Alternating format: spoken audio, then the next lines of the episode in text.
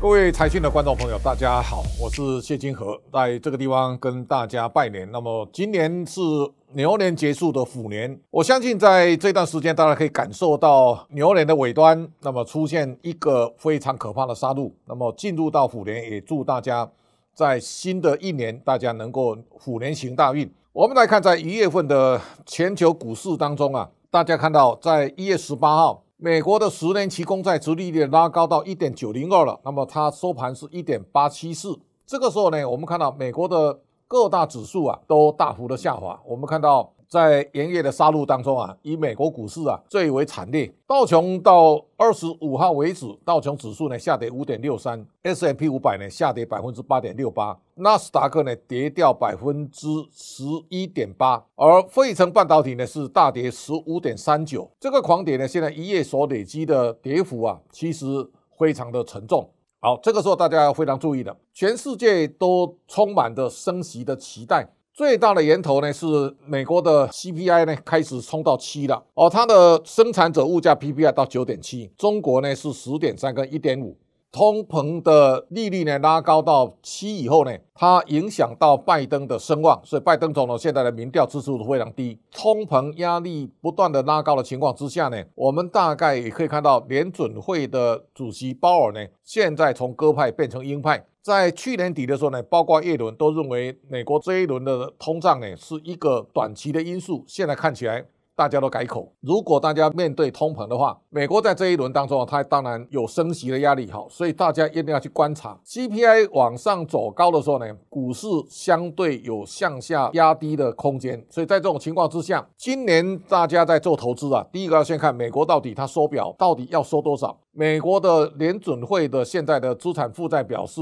八兆八千六百八十亿美元。大家知道，在金融海啸之后呢，美国的联准会的资产负债表是两兆四千五百亿。在过去的十年当中啊，全世界有非常大的资金的宽松，所以尤其在疫情爆发以后呢，美国把利率降到零到零点二五，那这个时候呢，美国当然要收表，然后呢，升息的力道加大，对美国股市啊会产生急剧的回档的压力。一月份大概在调整美国股市啊，在通膨压力中的未来的升息的期待。那么在这种情况之下呢，看到恐慌指数呢最高已经来到三十八点九五，这个是非常可怕的哦。那恐慌指数拉高。相对于美股来讲，它就相对会有很大的绊脚石。那这个时候呢，大家也可以进一步看到，未来这个世界啊会分出一些端倪，也就是他告诉大家，在资金充沛的年代，很多的公司啊靠着题材炒作，靠着对未来成长的憧憬，股价呢大涨特涨。这个时候呢，它可能出现非常巨大的回档。你看到特斯拉的股价呢，在一月份、啊、跌了三十二点零一趴。在去年底涨幅最大的 NVIDIA 呢，大概跌到三十八点三六。另外，我们看到 AMD 呢，跌到三十三点八六啊。这个是告诉大家，到二零二二年的选股呢，这一种靠题材炒作的个股，它回档相对压力沉重。回头我们要看一看，在这个时候呢，大家可以稍微检视一下，每一年啊，在年终岁末之前，我经常提醒大家要回头审视一下企业老板他在年度的结束之前，通常有一些他的看法。好，第一个我们来看富邦金控的蔡明忠先生，他提到台湾明年景气乐观，就二零二二年景气乐观了。他说，虽然难逃。变种病毒的影响，但他看到美国的消费动能强劲，还有对出口所带来的利多，那大家一定要知道，我们刚刚结束的十二月的外销接单啊，最高来到六百七十九亿美元，我们全年啊六千七百三十一点四啊，这个成长幅度超过二十九趴，这个是应该状况非常好的一年。那如果以从这个角度来讲，蔡明忠看好今年的景气呢，这是比较正向的。在最近，大家特别注意到联电的法说会呢，他特别讲说，二八纳米的成熟制程到二零二三年可能会供过于求。发表这个谈话之后呢，联电在美国的 ADR 呢一天跌到七点一三趴，这个是对整个景气呢带来一些啊。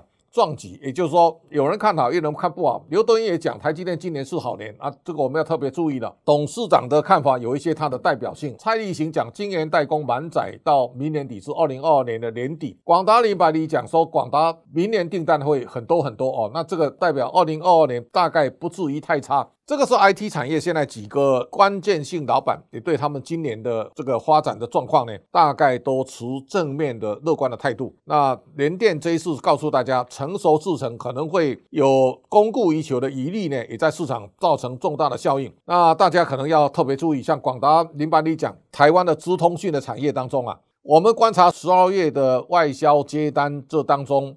资通讯产品成长十四点七，所以看起来资通讯在二零二二年呢，看起来也不会太差。这个是现在整个企业老板给大家带来的一些想法，包括晶圆代工，也包括 IC 设计，现在好像都比较偏向于正面。好，现在争议最大大概货柜行业，我们看到货柜三雄，郑正茂特别讲，货柜三雄今年赚赢去年啊整个银行业哈。然后最近我们也特别看到前阳明董事长谢志坚他发表一份新书哦，他新书发表会当中，他叫无惧骇浪。他认为今年的货柜航运最差会好到第三季，这个跟疫情有关。你说现在的塞港跟这种现在的货物的断链呢，正在慢慢疏解当中。那大家如果投资货柜航运呢，有两个看点，一个就是每一年这个时候，大家其实对未来的货柜航运的景气啊都非常保守，股价会先回档。但农历年之后呢，货柜航运股通常来讲都有比较好的表现，因为在过完农历年之后呢，全世界的能见度相对高了。今年有一个非常大的变数，疫情影响货柜行业的发展，那这是大家非常注意的。第二项是在长荣宣布四十个月的年终奖金之后呢。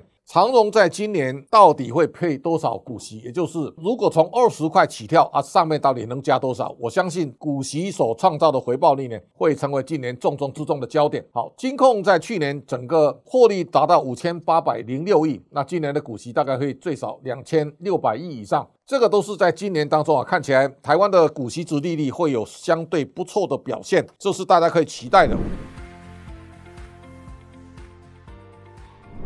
我们回来稍微看一下，台湾在过去这一年当中，我们所有的经济的指标都非常正向，唯一的缺点是台湾现在在处在一个相对的高基期。我们在去年一年当中啊，台湾的股汇市表现都比南韩要出色。那如果比涨势的话呢，我们在过去的五年当中啊，台股涨了一百二十六点八趴，那南韩上涨五十二点二八，我们完全领先哦。那同时我们也看到，在现在产业的竞赛当中啊，我们政府所扶持的企业在第一回、第二回、第三回合看起来，台湾在第三回合看起来是取得领先的。我们也看到台积电呢，现在扩大领先三星的差距。现在对台积电来讲，现在的市值等于是三星再加 Intel 的总和，所以这个是从。市值可以看到台湾的相对竞争优势。好，在今年当中啊，我们的经济成长率呢超过南韩已经非常明显了。我们也看到台湾的人均所得到去年底可能三万三千四百三十三，而南韩三万三千一百七十四，台湾明显。超过南韩，这是在过去三十年当中啊，这是二十年南韩领先台湾之后，台湾再度超越。好，今年有几个大事，可能大家非常注意的。这个总统特别在元旦文告当中啊，提到要有效因应物价、房价的涨势。那今年通膨压力大，台湾现在的 CPI 也达到二点六二，我们的 PPI 啊也达到十二点九一，剪刀差非常的大。所以政府如何平抑物价？这个是最核心的问题。另外，我们也看到张安平提到房市太旺啊，不是好事。未来这一年呢，政府打房一定不会手软。大家已经可以看到，这种打房，现在央行是五个重拳啊，全部都出来了，也就告诉大家，炒作者会重罚。另外呢，预售屋禁止换约的转售，哈，这个是我们看到在今年当中啊，现在第一个呢，现在囤房税，台中市啊，已经针对四户以上的房子的人呢。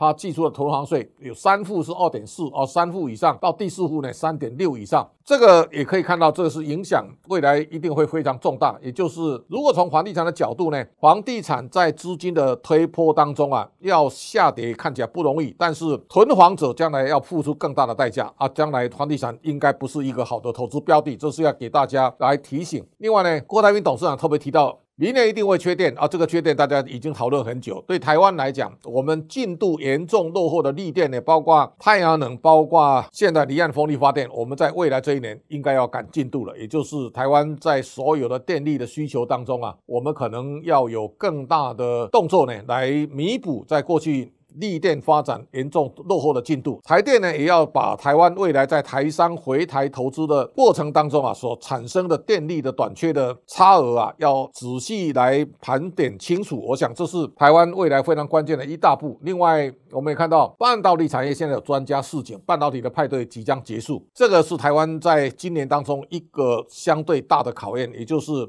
在过去两年，台股不断的奔驰上涨。现在联电呢，给大家开了一枪，他告诉你，成熟制程在二零二三年可能会供需失衡。这个半导体派对如果出现供需变化，我相信对台湾的股市呢，也会带来非常巨大的影响。二零二二年已经开始上路了。啊，虎年也要开跑，我想也给大家除了拜早年之外呢，也希望在农历过年当中，大家能够多做功课，然后呢，在虎年，我相信。第一个，它一定是波动非常巨大的一年。台湾股市已经连续大涨三年了，那进入到新的年度呢，我相信未来的震荡一定会更加激烈。第二个呢，在未来的这段时间，全世界都面临升息的压力，台湾也无法置外于升息跟物价上涨的考验。我们如何啊能够趋吉避凶？这是在今年当中啊面对最大考验。这当中，美国的缩表规模有多大？升息的这个会几次？然后呢，最后目标会。会落在哪里，都会影响美国股市未来的走势。